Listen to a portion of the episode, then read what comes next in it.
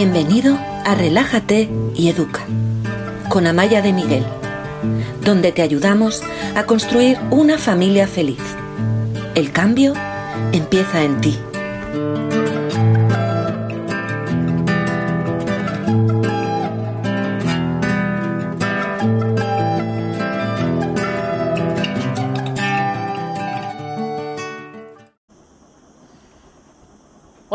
¿Qué tal estás? Bienvenido un día más. Qué gusto estar otra vez por aquí intentando que la vida en familia sea un poquito más fácil, dando pautas y también compartiendo este rato, ¿no? Que yo me siento muy acompañada en estos ratitos. Hoy es primer martes de mes y todos los primeros martes de mes eh, sabéis que mm, ofrezco este, este tiempo, esta horita para mm, responder tus preguntas sobre educación, familia, crianza. Hay gente que pregunta sobre pareja, sobre qué pasa si la abuela, qué pasa si mi hermano. Así que eso es lo que vamos a hacer hoy. Hay unas cuantas preguntas, así que vamos a, vamos a empezar enseguida. Eh, solo voy a comprobar que todo esté funcionando bien. Quiero que sepáis además que el miércoles empezamos curso. Si no te has matriculado, este es tu momento para matricularte. El miércoles no, el viernes. Porque el viernes podrías estar formándote conmigo para formar parte de esa comunidad excelente, la comunidad de Relájate y Educa, que tan buenos resultados está consiguiendo en su vida familiar. Desde dentro, trabajamos desde el adulto, trabajamos desde el adulto porque si tú cambias vas a generar un impacto en las relaciones, en lo que tienes alrededor. Y de lo que se trata precisamente es de conseguir este impacto. De manera que yo te animo a que, a que tomes la decisión, vente con nosotras, seguro que te vamos a ayudar. Y si no estás segura, escríbeme, hablemos, tengamos una llamada, pregúntame las dudas que tengas. Nos podemos conocer, lo podemos hacer en directo o me puedes mandar tus dudas si no tienes tiempo. Y, y, quién sabe, a lo mejor dentro de un año estás muchísimo mejor que ahora, porque sin formación, tú sola, va a ser muy difícil que consigas los cambios que quieres. Como siempre, hablo en femenino porque veo que hay muchas mujeres aquí, pero entre mis alumnos hay hombres y mujeres. Es verdad que más mujeres que hombres, pero muchas, muchos hombres también y muchas parejas, donde lo hacéis dos eh, los dos, la pareja. Vamos allá, entonces, con las. No, no, quiero demorarme mucho porque tenemos unas cuantas preguntas y voy a ver si, si contesto a unos cuantos. Varios de vosotros me habéis preguntado por los deberes. Y en, Europa estamos de vacaciones. Yo os animo a que seáis valientes e intentéis salvaguardar las vacaciones de los deberes de los niños. Y si no podéis, porque son obligatorios en el colegio, a lo mejor lo que tenéis que hacer es darles un mes o un mes y medio entero de vacaciones a los niños y luego dos semanas donde estén trabajando con los deberes. Pero el descanso es fundamental para que después el cerebro, el cuerpo estén preparados para afrontar el curso, el curso que viene. Hay que descansar. Y además, el aprendizaje no solo se produce en el entorno académico, esto es importantísimo que lo, que lo interioricemos. Parece que uno solo aprende en el colegio, parece que uno solo aprende haciendo sumas, pero uno aprende jugando con los otros niños, aprende pensando, aprende observando, aprende leyendo, aprende interactuando con los otros adultos con los que estamos, aprende viajando, aprende aburriéndose. Hay muchísimas maneras de aprender. Y si nos reducimos a lo académico, vamos a crear personas muy reducidas, porque el aprendizaje es completo y se produce desde muchos ángulos. Y yo creo que estos periodos largos de vacaciones son fundamentales para el desarrollo, para el crecimiento del niño, para que se coloque en situaciones nuevas. Entonces, si podéis elegir deberes sí o deberes no en verano, en la mayoría de los casos, excepto si hay algo gordo, yo os animo a que intentéis que no tengan deberes. Y si los tienen, dadles por lo menos cuatro, cinco, seis semanas de descanso y de otros aprendizajes. Imagínate que a ti te dicen, mira, has trabajado bien este año o has trabajado mucho pero no has tenido buenos resultados y para que no se te olvide lo que es trabajar, en lugar de darte un mes de vacaciones o dos semanas de vacaciones, vas a seguir practicando un ratito todos los días.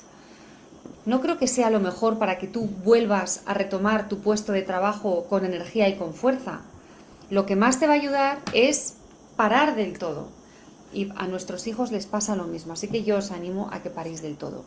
Y con respecto a los deberes durante la época de deberes, yo, bueno, tenemos un curso en Relájate y Educa que se llama Odio hacer los deberes, donde hablamos de deberes de acompañamiento escolar. Y aquellos de vosotros que os estáis matriculando en estos días en los programas de transformación integral que siguen con un 15% de descuento, los que os matriculáis esta semana o la semana que viene, em, tenéis, optáis a un curso gratis. Y uno de los cursos temáticos gratis que ofrecemos es este que se llama Odio a hacer los deberes. Y este curso es un curso muy de relájate y educa, porque es verdad que hablamos de la hora de los deberes y cómo la tienes que plantear y cómo la tienes que estructurar y cómo hablar del colegio con los niños, pero sobre todo de lo que hablamos es de motivación, porque lo que importa es la motivación. Hay muchos niños que sacan malas notas en el cole, yo conozco a gente muy brillante como adulta, referencias internacionales en sus trabajos y, en el colegio iban justitos y en la universidad iban justitos. ¿Qué ocurre? Que era gente con, una vocación o con un interés muy claro y todo lo demás no les interesaba. Y a lo mejor en todo lo demás no eran buenos, eran buenos en una cosa. Y han tenido la suerte de poder desarrollar su carrera profesional en ese ámbito. Entonces ahí son buenísimos, son eminencias.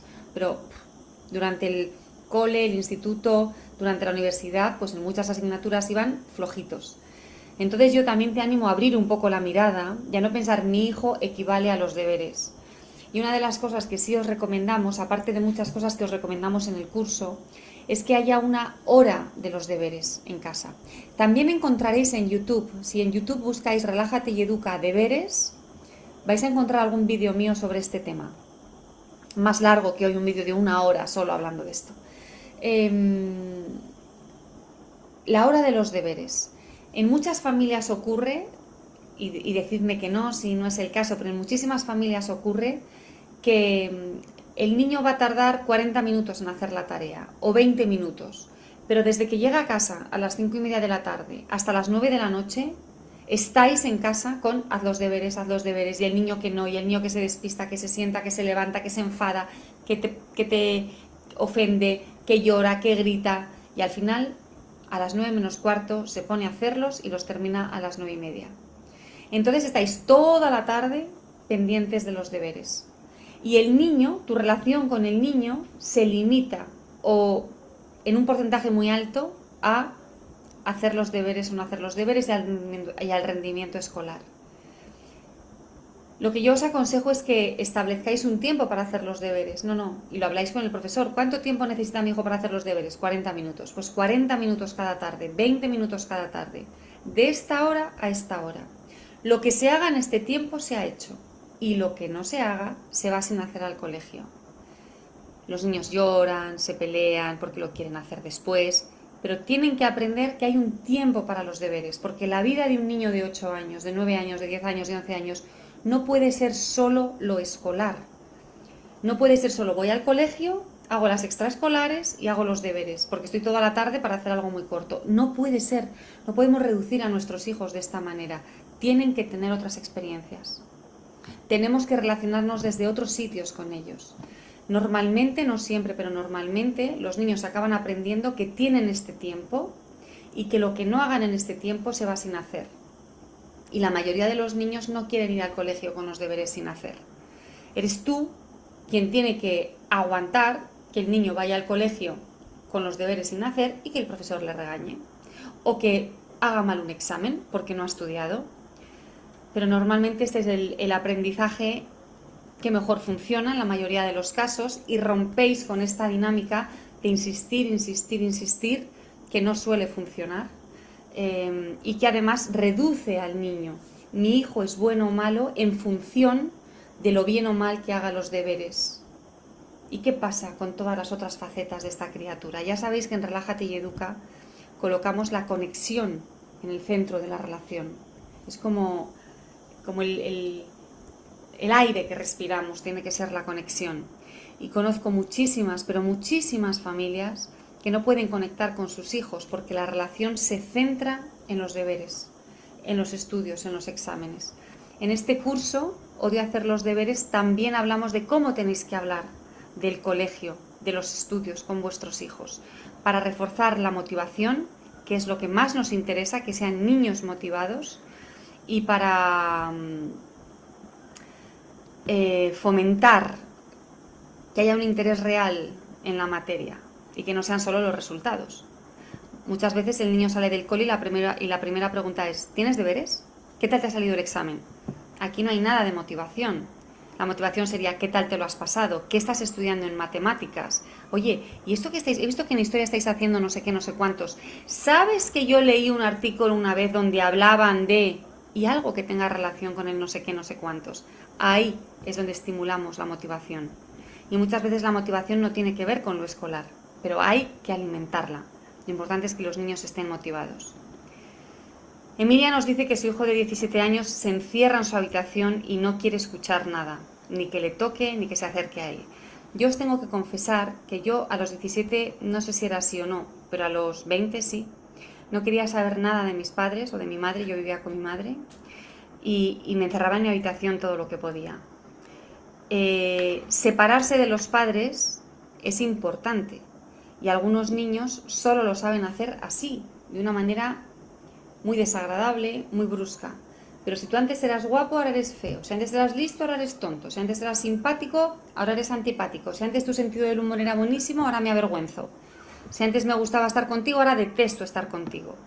Y esto es una necesidad del adolescente, no, racional, no lo racionalizan, de Mm, separarse del adulto para conformarse como persona diferente.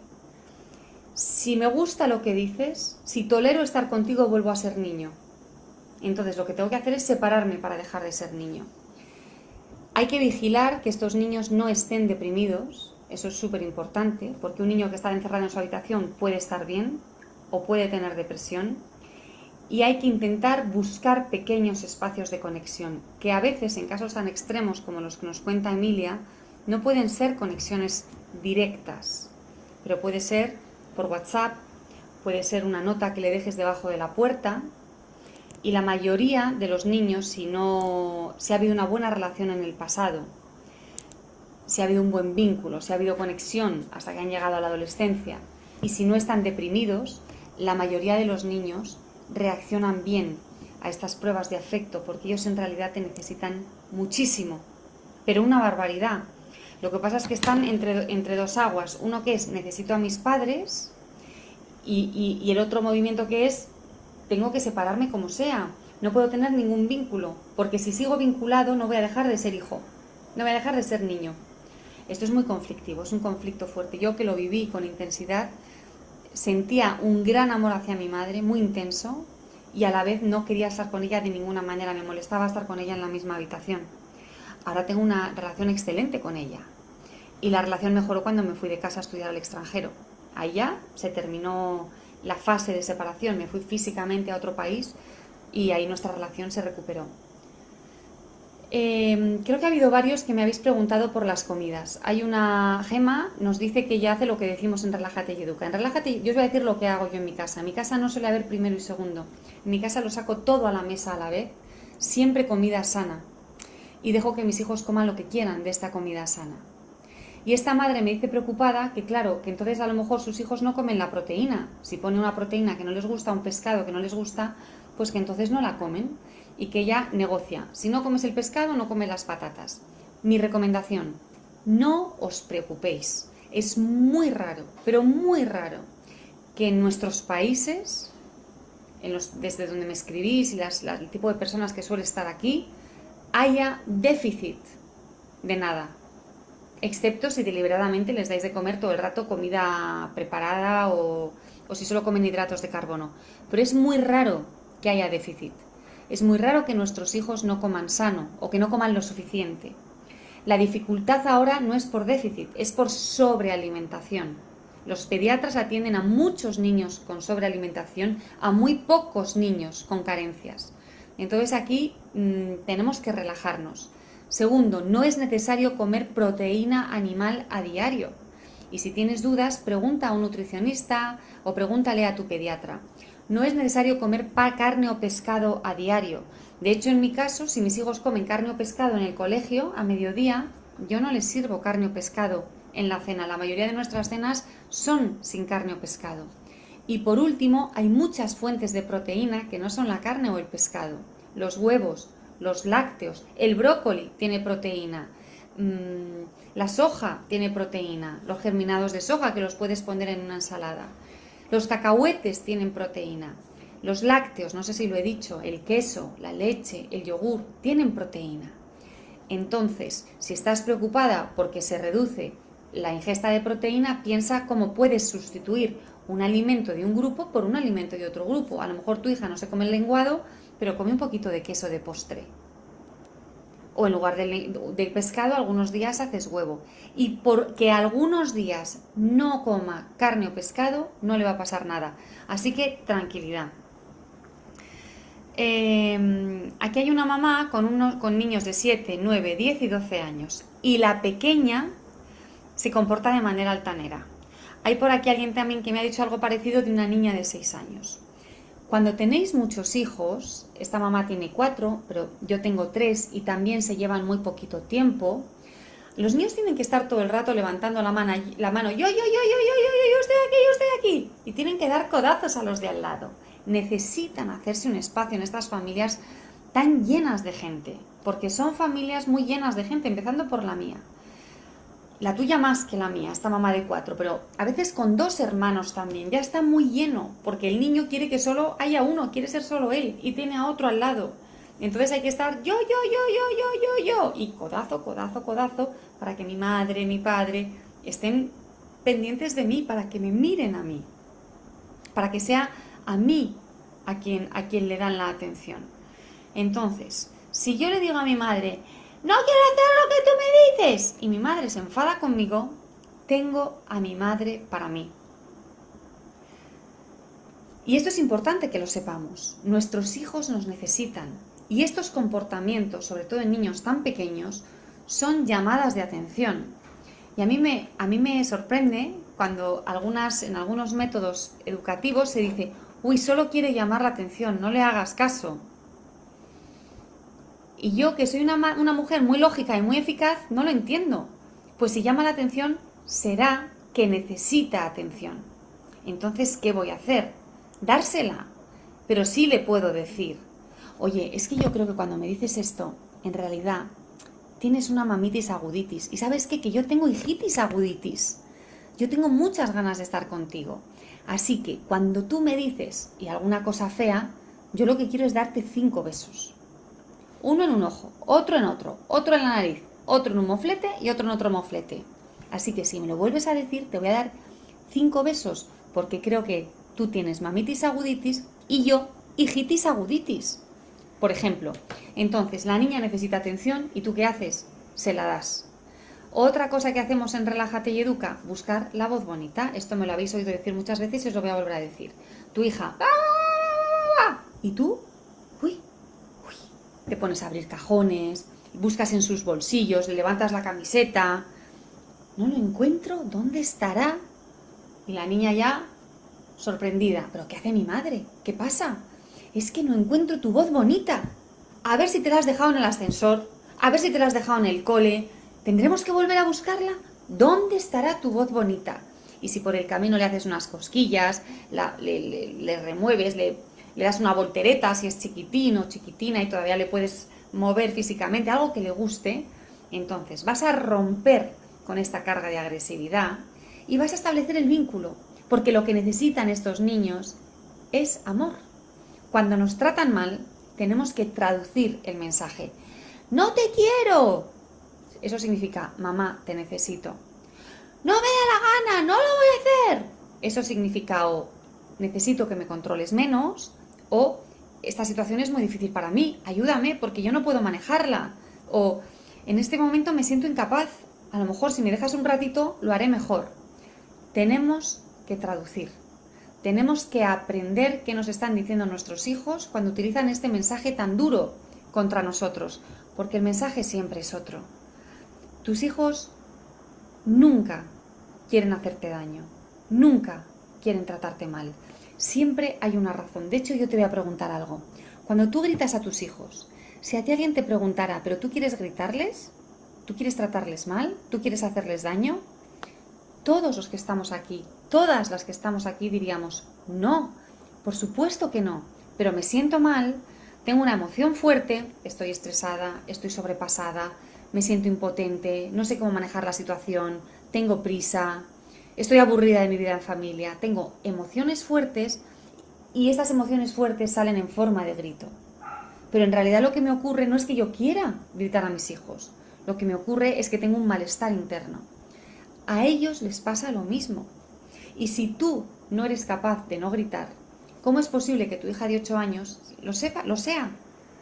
Nuestros hijos no saben, entonces hay que enseñarles mucha educación emocional, que es una de las cosas que os enseñamos en nuestros programas de transformación integral, que, insisto, están con un 15% de descuento y los que os matriculáis esta semana y la siguiente tenéis además un curso extra. Y podéis empezar este viernes, este viernes ya podríais estar formándoos con nosotras o el 15 de septiembre después de las vacaciones de verano o de invierno, dependiendo de dónde estéis.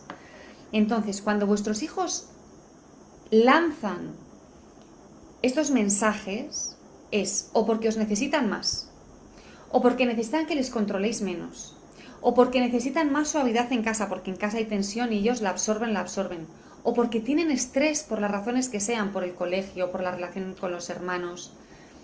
Averigua cuál es el origen de ese malestar. Ese es nuestro trabajo. Una de las cosas que os decimos en Relájate y y que ya me las habréis oído decir, y me lo habréis oído decir, es, mi hijo, mi hija, no es un problema.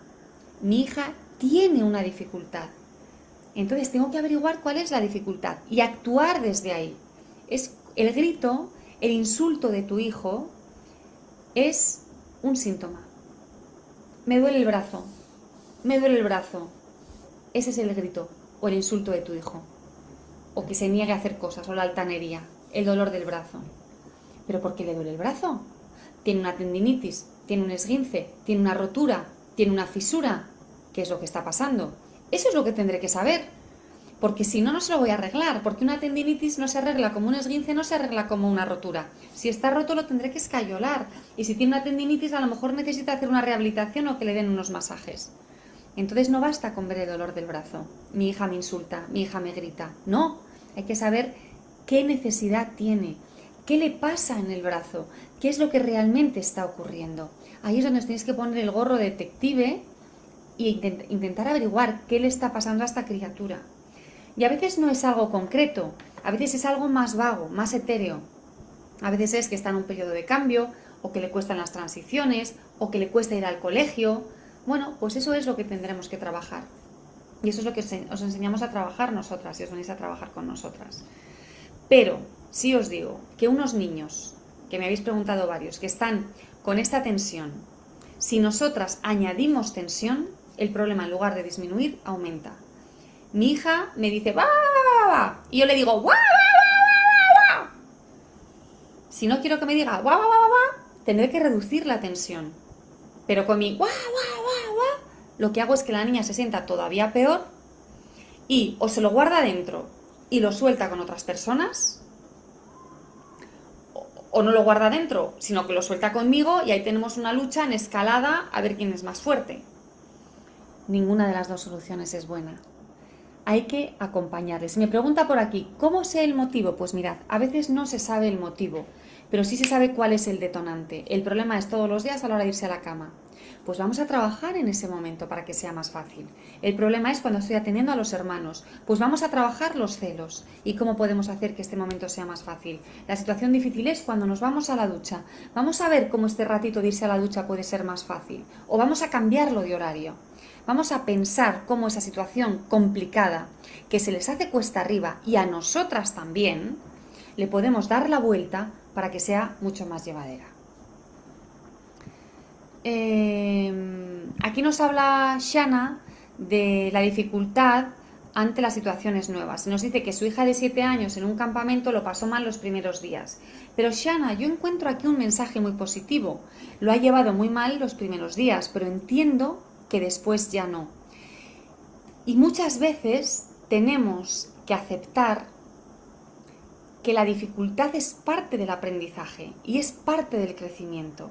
Y el sufrimiento es parte del aprendizaje, es parte del crecimiento y es parte de la vida y no lo podemos evitar.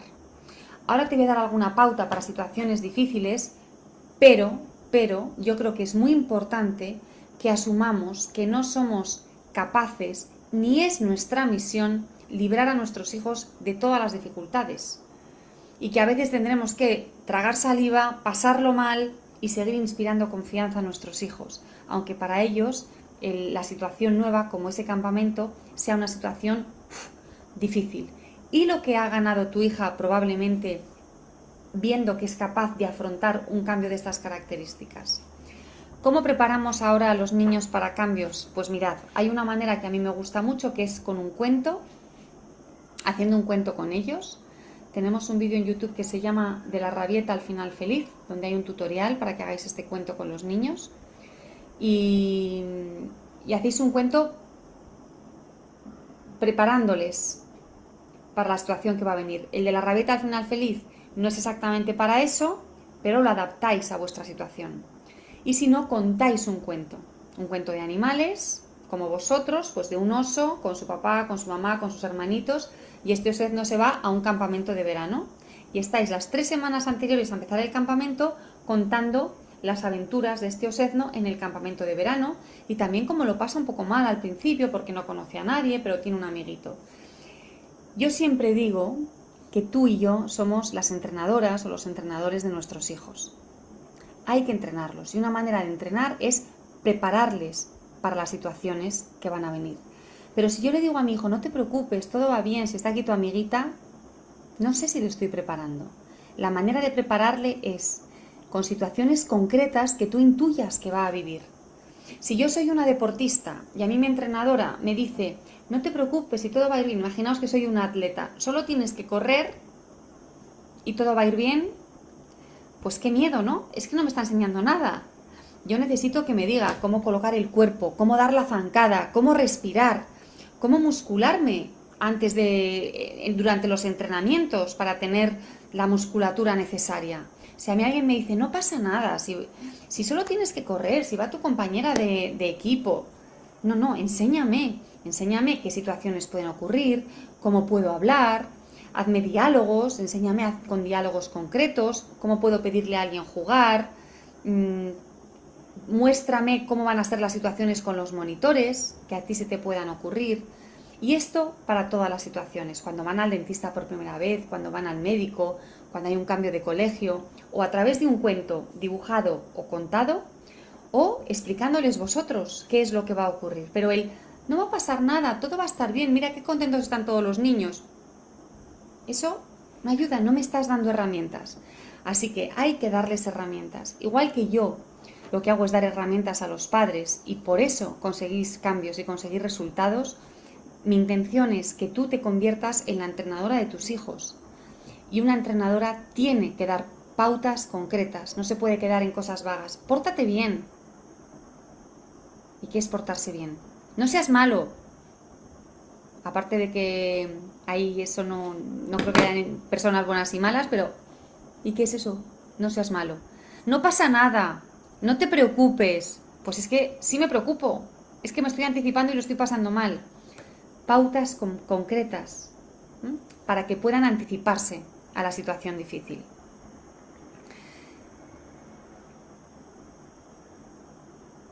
Me estáis preguntando también, como en todos los directos que doy, eh, donde hay preguntas y respuestas por las situaciones de celos.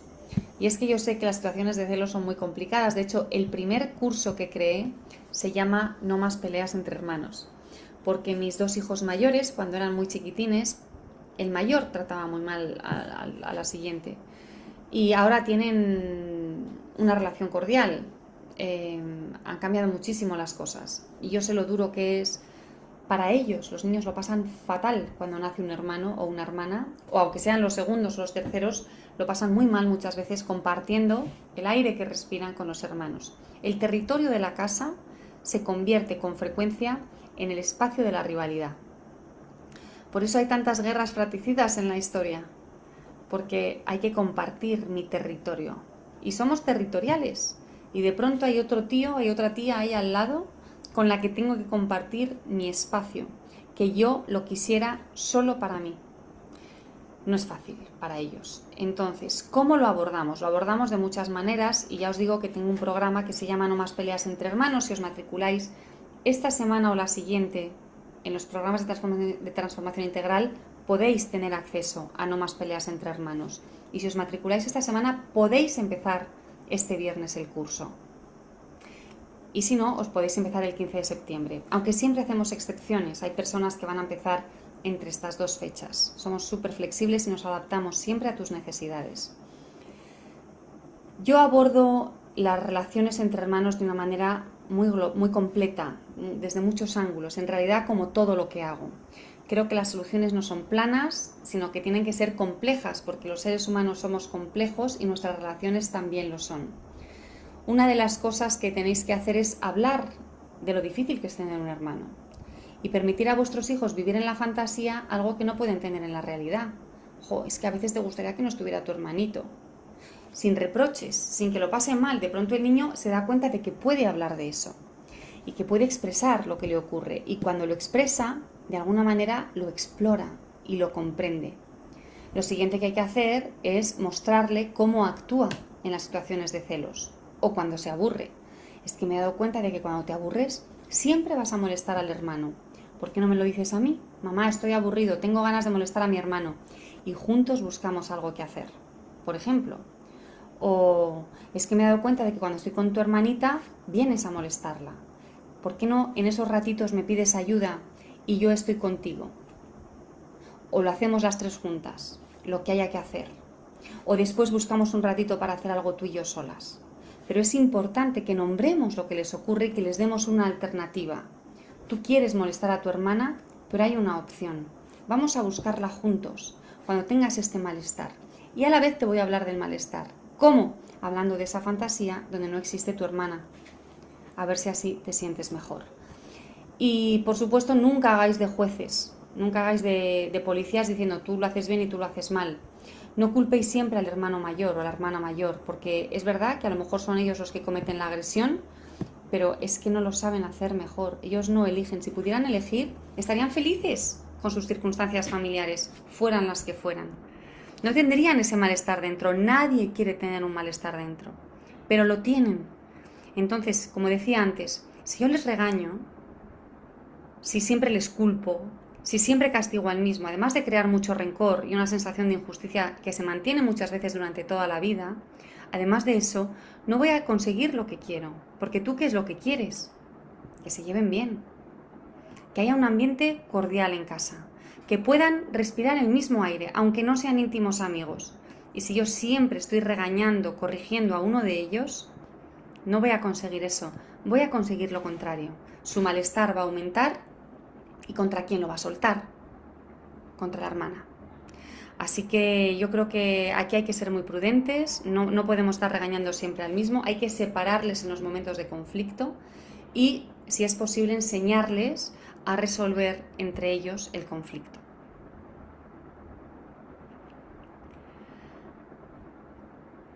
Em,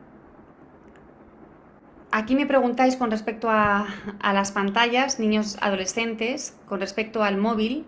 Y la madre nos dice, siempre estoy enfadada. Y no sirve de nada. Si no sirve de nada, Pilar, bueno, mirad, una de las, la razón por la que no sirve de nada, yo creo, es porque no consigues actuar de acuerdo a tus valores. Tus valores, lo que quieres para tus hijos, para tu familia, es que haya un uso del móvil determinado, el que sea. Y por alguna razón no lo logras, entonces hay un conflicto interno. Una de las cosas que yo quiero con mis programas de transformación integral es que haya coherencia, que tus valores y tu vida familiar estén alineadas. No que te gustaría que las cosas fueran de una manera y que fuerais en otra dirección, en una dirección divergente. No voy a decir contraria, pero divergente, que no, sean, que no estén completamente alineadas. Entonces, ¿qué hacemos en estos casos? Con chavales de estas edades, yo creo que lo único que se puede hacer es sentarse con ellos, y establecer unas pautas y firmar un contrato. En Internet, si ponéis contrato mm, para el primer móvil de mi hijo o de mi hija, vais a encontrar varios modelos de contrato. Elegid uno, el que más os guste, y lo adaptáis a vuestras necesidades.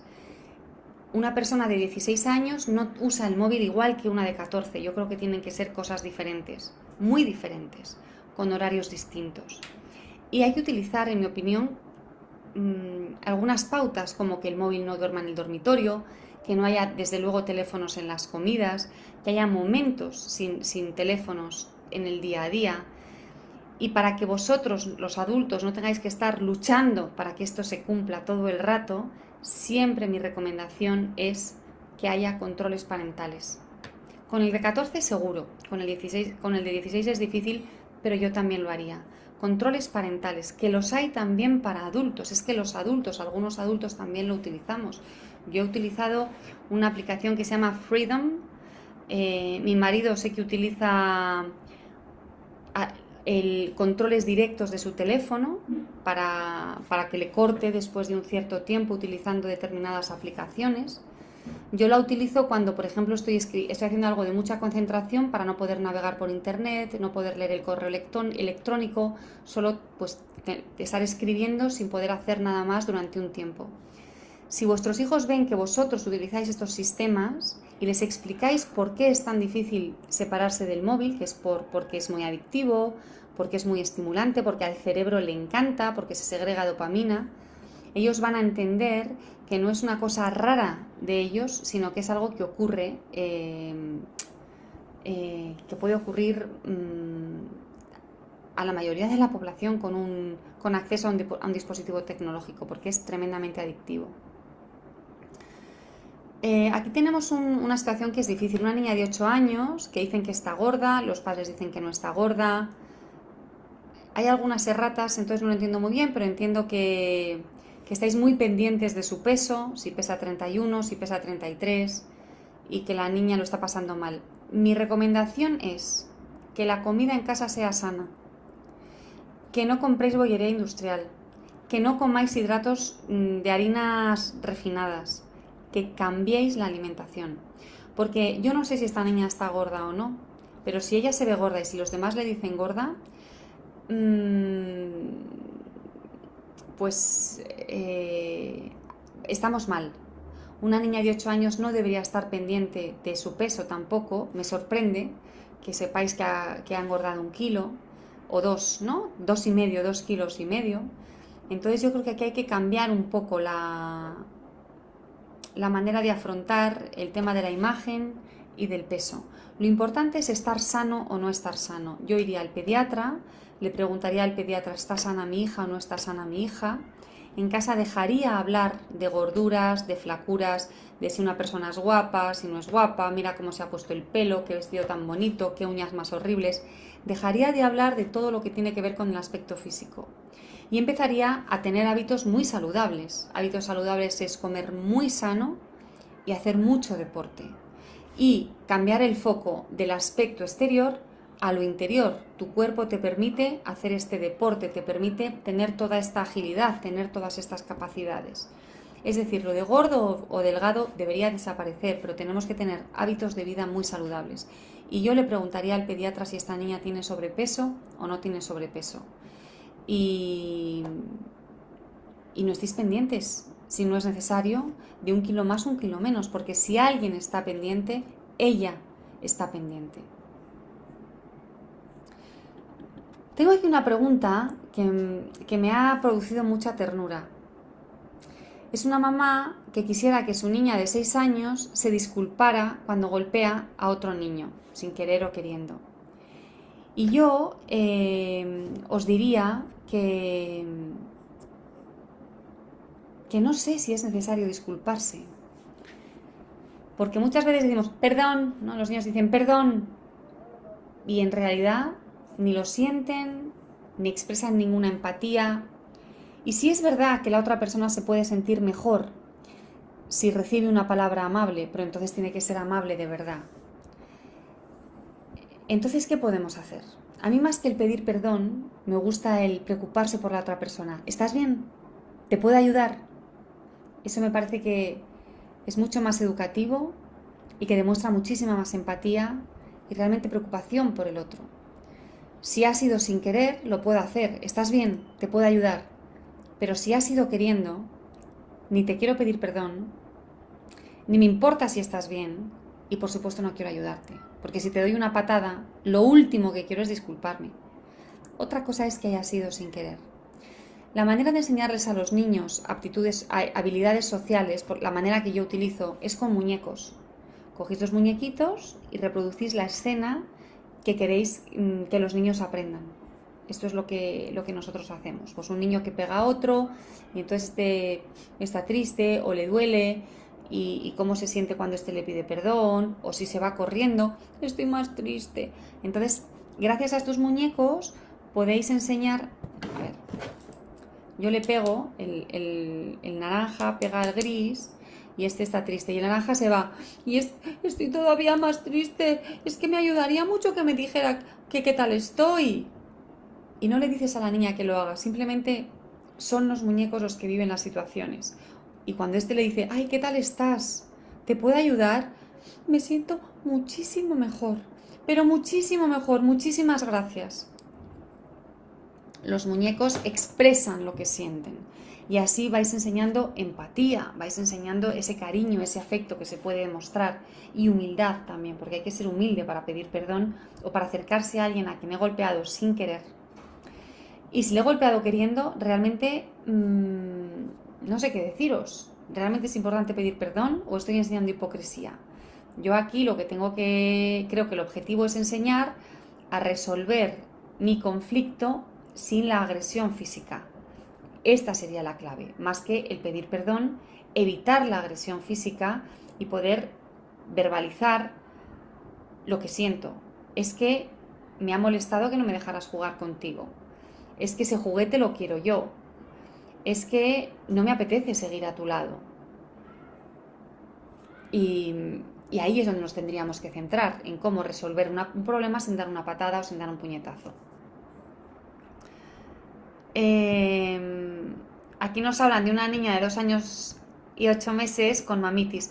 Yo a veces leo por ahí lo de mamitis aguda, como si fuera malo decirlo. En mi casa siempre se ha dicho lo de mamitis aguditis como algo precioso ay, que tienes mamitis aguditis, ven que te doy un abrazo. Y en cambio leo posts de gente que, eso de mamitis aguditis, como si, no sé, fuera mal utilizar esta expresión. A mí me encanta la expresión de mamitis aguditis, es que tengo mucha necesidad de mamá y cuando yo tengo un hijo con mamitis aguditis, eh, lo, que, lo que he hecho es darle mamá. Y, y a mí de niña también me decían que tenía mamitis aguditis y me lo decían abrazándome. Yo recuerdo a mi mamá, ay, una niña con mamitis aguditis, ¡bum! Abrazo, beso, calorcito. ¿Tienes mamitis aguditis? Pues toma mamá, ¿qué es lo que necesitas? Entonces, si tienes una niña de mamitis aguditis, pues lo que tienes que hacer siempre que puedas es darle mamá, qué es lo que necesita. ¿Cómo puedes ayudarle a la separación? Con un cuento. Si esta niña le eh, escucha cuentos, que hay niños hasta edad que solo quieren que les cuenten la realidad del día, mi hijo, a mi hijo no le podía contar cuentos de fantasía, le tenía que contar la realidad del día. Hoy no hemos ido, nos hemos ido a la calle, hemos visto a un perro marrón, le hemos acariciado, hemos ido a comprar el pan, el panadero nos ha dicho hola. Entonces mis cuentos eran repetir el día a día. Lo que sí hacía era, lo que, lo que hacía, sí le gustaba era leer cuentos. Entonces puedes dibujar la situación que quieras que tu hija interiorice, tú que te vas y la niña se queda con papá, con los abuelos, o, eh, o contárselo con un cuento si ella tolera que se lo cuentes con un cuento. Y luego es importante que, que tú lo puedas hacer aunque ella se enfade. Y en esto suele ser bueno hacer las cosas fuera de casa. Claro, si hay que bañarla y estás en la cocina es más difícil. Pero si te puedes escapar de casa para irte al supermercado, esto suele ser más sencillo. Y en estos momentos los adultos tenemos que transmitir mucha seguridad. Cuando dejamos a un niño en el cole, cuando dejamos a un niño con los abuelos, cuando dejamos a una niña con papá, tenemos que transmitir seguridad. Porque muchas veces la niña se pone a llorar o a gritar y yo, ay, tengo ese, ese dolor, ¿no? Porque estoy tan enganchada a la niña que su dolor es mi dolor. Esto es fabuloso, es una emoción poderosísima. Pero aunque su dolor sea mi dolor, a veces me tengo que ir. Si yo le transmito mi inseguridad a la niña, que es la suya, yo estoy reflejando la inseguridad de la niña, la niña va a estar más insegura todavía. Entonces, si yo pienso, esta niña se está quedando con su padre, está en buenas manos, nadie le está abandonando. El padre hace las cosas de manera distinta a mí, pero va a estar bien cuidada. Entonces yo me voy rápido, siempre despidiéndome, no os vayáis sin despediros, porque entonces, ¡ah! ahí sí que imagínate que, que, tu pareja no viene a dormir a casa y no te ha dicho que se va de viaje por trabajo. Pues ya estás llamando a la policía, ¿no? Cuando nos vamos sin despedirnos creamos una angustia en los niños. ¿Pero dónde están mis padres que no me han dicho nada? Imagínate qué te pasa a ti. Siempre hay que despedirse, pero te despides con serenidad, con seguridad, con tranquilidad y haciendo la despedida lo más corta posible. La niña lo va a pasar mal un ratito y luego ya como está en buenas manos va a estar bien. Eh, y aquí nos preguntan, otra, Lorena nos pregunta también por comida, mm, una familia que tiene colesterol genético y en casa tiene una alimentación muy saludable, pero cuando se van a otras casas, pues comen lo que hay en las otras casas, que a veces es menos saludable. Yo em, entiendo que estás haciendo lo único que puedes hacer, que es tener una buena alimentación en casa, con excepciones, que yo creo que esto es lo que hay que hacer cuando se tiene el colesterol por genética y cuando no, es lo que hago yo en mi casa, tener una alimentación muy sana, no sé, en mi casa no se compra mm, nada industrial, mm, muy raramente freímos, pero si vamos a otras casas, pues lo que haya en otros sitios, o si es un día especial, pues, pues sí podemos comer algo especial en, en días excepcionales. Así que a mí me parece que estás haciendo lo que tienes que hacer. Estás enseñando valores, estás dando una buenísima herramienta y por supuesto, cuando se van a comer a otro sitio, se van a poner las botas y tampoco pasa nada. Poco a poco, poco a poco irán regulándose, me imagino. Pero sí les puedes decir, me gustaría que en lugar de comerte dos bollos, te comas solo uno. O en lugar de comerte dos grandes, uno grande y uno pequeño. Y algún día este mensaje a lo mejor cala.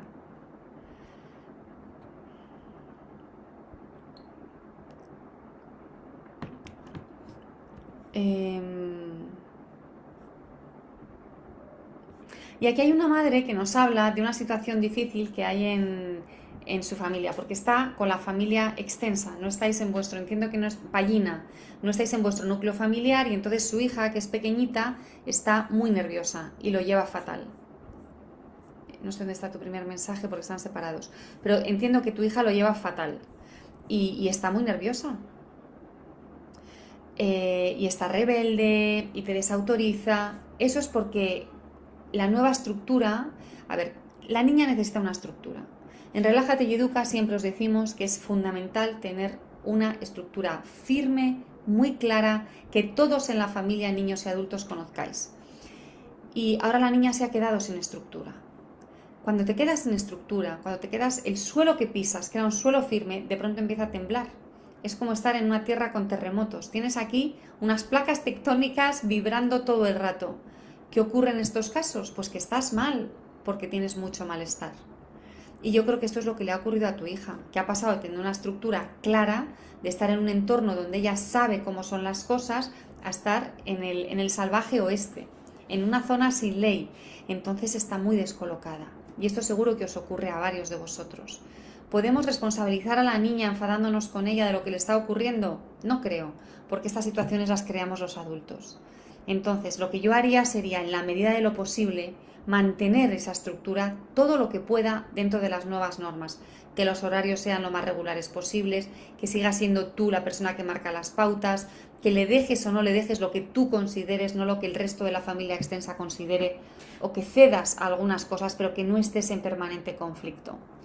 El domingo pasado estuve en la radio, que estoy mm, un domingo al mes, participo en un programa de radio, de Es Radio, y es el último domingo de cada mes a las 12 en Es Radio, una, radio, una emisora española.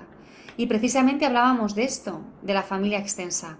Y en muchos casos, lo que yo os recomiendo es que paséis menos tiempo con la familia extensa. Porque si estar mucho tiempo es desgastante para todos, desagradable y no disfrutáis, a lo mejor lo que tenéis que hacer es pasar menos tiempo. O alejaros varias horas al día para conseguir dar esta estructura a vuestros hijos. Entonces está fenomenal estar con la familia extensa, pero tal vez no haya que darse un atracón. A lo mejor puede ser eh, en espacios o en, en tiempos un poquito más controlables. Pero yo creo que esta niña no tiene la culpa de lo que le ocurre, lo que pasa es que tú estás entre lo que tú sueles hacer y lo que hace tu hermana, que es contradictorio y la niña está sin norte, no sabe a quién tiene que hacer caso, está como loca. ¿Hago lo que se hace en esta casa o hago lo que me dice mi madre? Boom, boom, boom, boom, he perdido el norte. Y está loca. Pobrecita, ¿eh? no lo digo por ella, pero la responsabilidad es de los adultos. Siempre la responsabilidad es de los adultos. Por eso en mis programas de transformación integral lo que hacemos es cambiar el adulto, cambiarte a ti. Porque cuando tú cambias, el entorno cambia. Así que a ver qué puedes hacer para cambiar, para conseguir darle una estructura a tu hija en ese entorno de, placas tectónicas que están en choque, en choque, en choque y la niña aquí pues está muy inestable, se siente muy insegura y lo tiene que manifestar. Y lo manifiesta pues enfrentándose a ti. Como decía al principio, traduce. Esta niña lo que está diciendo es, no estoy bien, aquí no estoy bien. Tal y como son las cosas aquí, estoy fatal. Mamá, necesito que recuperes tu liderazgo. El liderazgo es algo que trabajamos mucho en Relájate y Educa, así que si sentís que vuestro liderazgo no está bien definido, veníos a trabajar con nosotras, que os vamos a ayudar. Em, lo mismo con la, con la hija de mamá ranita de dos años y ocho meses, que grita mucho, algo le pasa a esta niña. Si gritamos mucho, es porque tenemos un malestar dentro. Hay que dar más serenidad en la casa, hay que dar más sosiego, hay que dar templanza, hay que tener una estructura muy clara, hay que colocar la conexión en el centro de la familia. Y, y dice algo esta mamá de lo que os quiero hablar. Esta mamá dice, aunque suene horrible, a veces siento incluso rechazo hacia ella por lo mal que me trata. Una niña de dos años, ocho meses no debería tratarte mal yo sí que te animo a que busques formarte con alguien, conmigo o con otra persona, porque esta niña está lanzando un grito de ayuda. Cada vez que te trata mal, lo que te está diciendo es, mamá, te necesito. Es muy pequeña y te necesita muchísimo. Y cada vez que te trata, mal, te está pidiendo ayuda. Muchos de nosotros, muchas de nosotras, pero muchísimas, a veces sentimos rechazos hasta hacia nuestros hijos. No importa, no importa cuál sea tu emoción, lo importante es cómo actúas. Lo importante es que no te conviertas en rehén de tu emoción. Mirad, una de las cosas que hacemos nosotras, que esto seguro que lo he dicho ya varias veces aquí, es aprender a elegir cómo actúo en los momentos más difíciles. Las emociones son físicas, las emociones son algo corporal. Y tú lo sabes, cuando lloras tienes lágrimas. Cuando estás triste, se te hace un nudo en la garganta. Cuando tienes ira, se te endurece el cuerpo. A lo mejor aprietas los puños, a lo mejor aprietas las mandíbulas. Cuando tienes impotencia, es como que te quedas sin fuerzas, como que alguien te ha desenchufado. Las emociones están en el cuerpo. Y lo que tenemos que hacer es conseguir que no sean ellas las que tomen las riendas. Yo siento una emoción fuerte siento que no aguanto a mi hija, o que me cae mal mi hijo, que le quiero dar una bofetada, que, quiero lanzarles por la ventana a todos. Y eso lo siento, que la odio en ese momento, y lo siento y lo siento en el cuerpo. El triunfo, lo que yo quiero de ti, lo que quiero de todos mis alumnos y de mí misma, es que entre esa emoción que tengo aquí en el cuerpo, no aguanto a mi hija, y mi actuación haya un intervalo chiquitín, chiquitín, y que yo lo domine. Y que yo elija cómo actuar, aunque tenga esta emoción dentro. Le quiero dar una bofetada, y en cambio le digo, veo que no estás bien. ¿Cómo te puedo ayudar? Es que no quiero ni volver a verle, me cae fatal. Mira, ahora me resulta difícil seguir con esta conversación. Me voy a ir, me voy a tranquilizar, y luego continuamos. Dominar estos microsegundos es fundamental para tener la relación que quieres tener. No os sintáis mal por detestar a vuestros hijos, en momentos puntuales espero, y no os hagáis rehenes de estas emociones. Lo importante es que tú conquistes ese espacio y que elijas cómo actuar. En los momentos fáciles es muy fácil actuar bien. Lo importante es aprender a actuar en los momentos más difíciles del día a día. Y eso es lo que yo os enseño, esta es mi intención. Em, así que ya os digo que si os venís a trabajar conmigo y con mi equipo, tenéis un 15% de descuento. Si os matriculáis esta semana o la que viene, tenéis un curso extra temático. Hay uno sobre peleas entre hermanos, otro sobre deberes, otro sobre pantallas, otro sobre autoestima y otro que son alternativas a los premios, los gritos, los castigos, etc. ¿Cuándo puedes empezar? Puedes empezar este viernes. Ya podrías estar dentro de tres días recibiendo nuestros primeros materiales y con nuestro acompañamiento, porque durante el tiempo que estés trabajando con nosotras, que pueden ser siete semanas o seis meses, durante este periodo, todas tus dudas, todas tus situaciones difíciles, nos vas a preguntar y te vamos a responder. Entonces podrías estar recibiendo la primera formación y nuestro acompañamiento en esas situaciones más complicadas del día a día. Puedes empezar, como decía, este viernes, que empieza el primer grupo, los que queráis, o el 15 de septiembre. Y alguno de vosotros nos está pidiendo empezar en el intervalo, en agosto, y os estamos diciendo que sí a todos, porque lo que queremos es que aprovechéis a tope los cursos y nos adaptamos mucho a vuestras necesidades. Voy a responder la última pregunta porque ya estamos llegando al final del día, de la, del programa. Nos está diciendo que qué pasa cuando un niño no hace algo que tiene que hacer y lo tiene que hacer sí o sí. En concreto, este niño tiene 10 años y nos pone como ejemplo ir al supermercado. Hay mucha gente y si deja que el niño se quede en el coche, sabe que va a estar por lo menos 45 minutos en el coche y no le quiere dejar 45 minutos solo en el coche. ¿Qué podemos hacer? Pues mira, lo primero que podemos hacer es no llevarle al supermercado. ¿Y entonces cómo hago la compra? La puedes hacer por internet y que te lo traigan a casa. O, la puedes, o le puedes pedir a otra persona que la haga. O la puedes hacer en otro momento del día. Es decir, una de las cosas que yo os invito a hacer es identificar las situaciones difíciles y complicadas y ver de qué otra manera me puedo organizar o de qué otra manera me tengo que, comunicar o de qué otra manera tengo que plantear esa situación para que esa situación o desaparezca o se haga más fácil. Entonces a mí lo primero que se me ocurre en este caso concreto que sé que te pasan más situaciones. Pero en esta que nos dices del supermercado, lo primero que se me ocurre es no vayas con tu hijo al supermercado, porque si se niega a bajarse del coche, a lo mejor es porque el supermercado le resulta aburrido, le resulta difícil, le resulta excesivamente estimulante. Em, a lo mejor quiere muchas cosas que no puede tener y todavía y le genera mucha frustración el no tenerlas.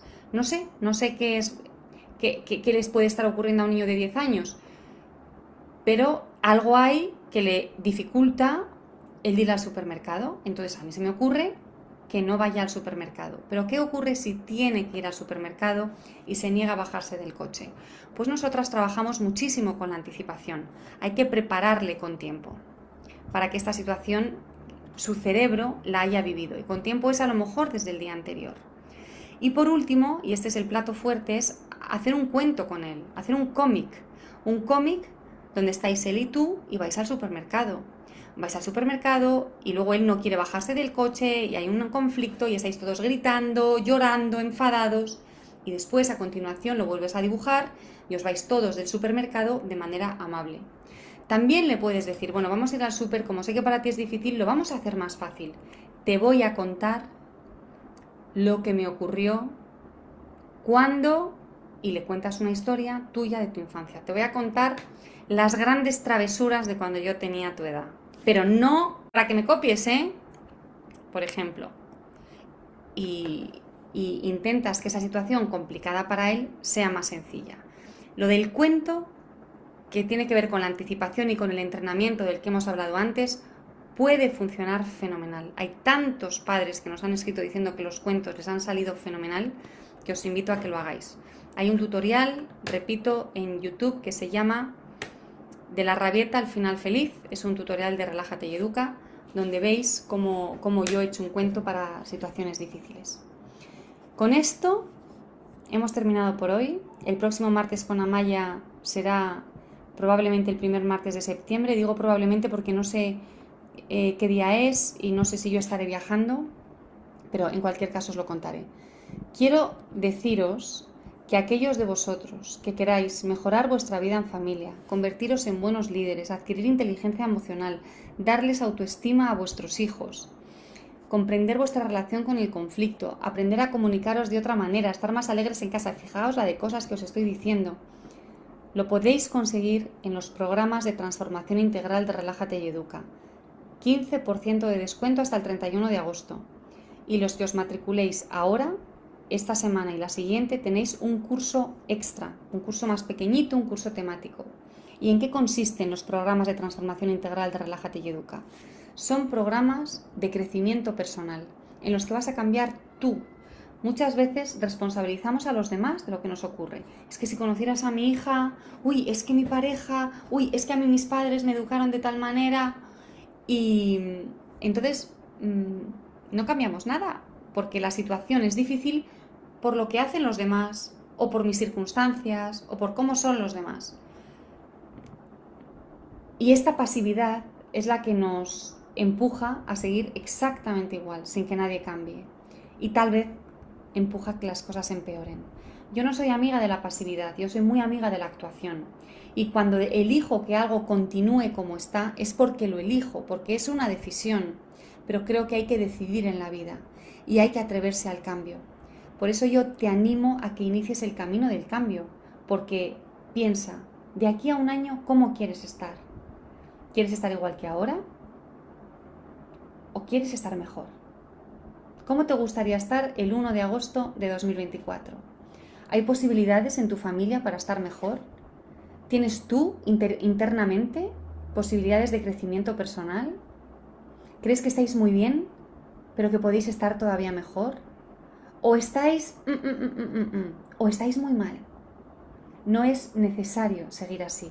Ese es el mensaje que yo envío y envío y envío. Siempre se puede mejorar, pero ¿sabéis qué? que solo no se puede. En solitario es imposible mejorar. Si fuera posible, tú no estarías aquí ahora. Esto que veis en, estas, en, mis directos, en mis clases, es un granito de arroz. Y yo os invito a que os comáis el arroz entero, la cazuela, la paella entera. Y eso es lo que yo os ofrezco en mis programas.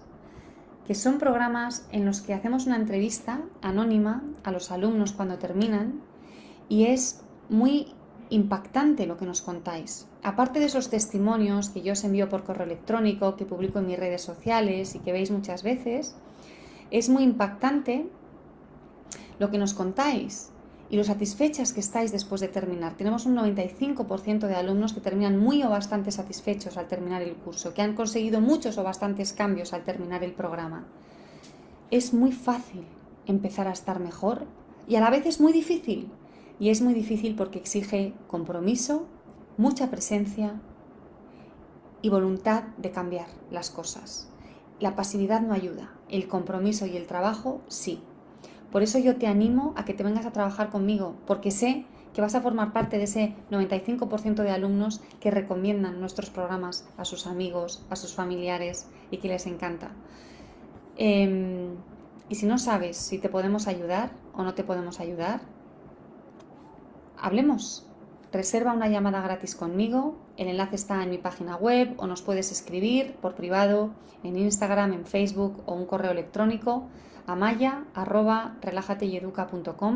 Me escribes y me dices, Amaya, quiero hablar contigo, tengo dudas, no estoy segura de que me puedas ayudar, o no sé qué programa me interesa, o quiero que me cuentes un poquito más de cómo funcionan nos vamos a conocer, te voy a escuchar y te voy a decir cómo podemos ayudarte, cómo funcionan nuestros programas y, me harás todas las preguntas que necesites.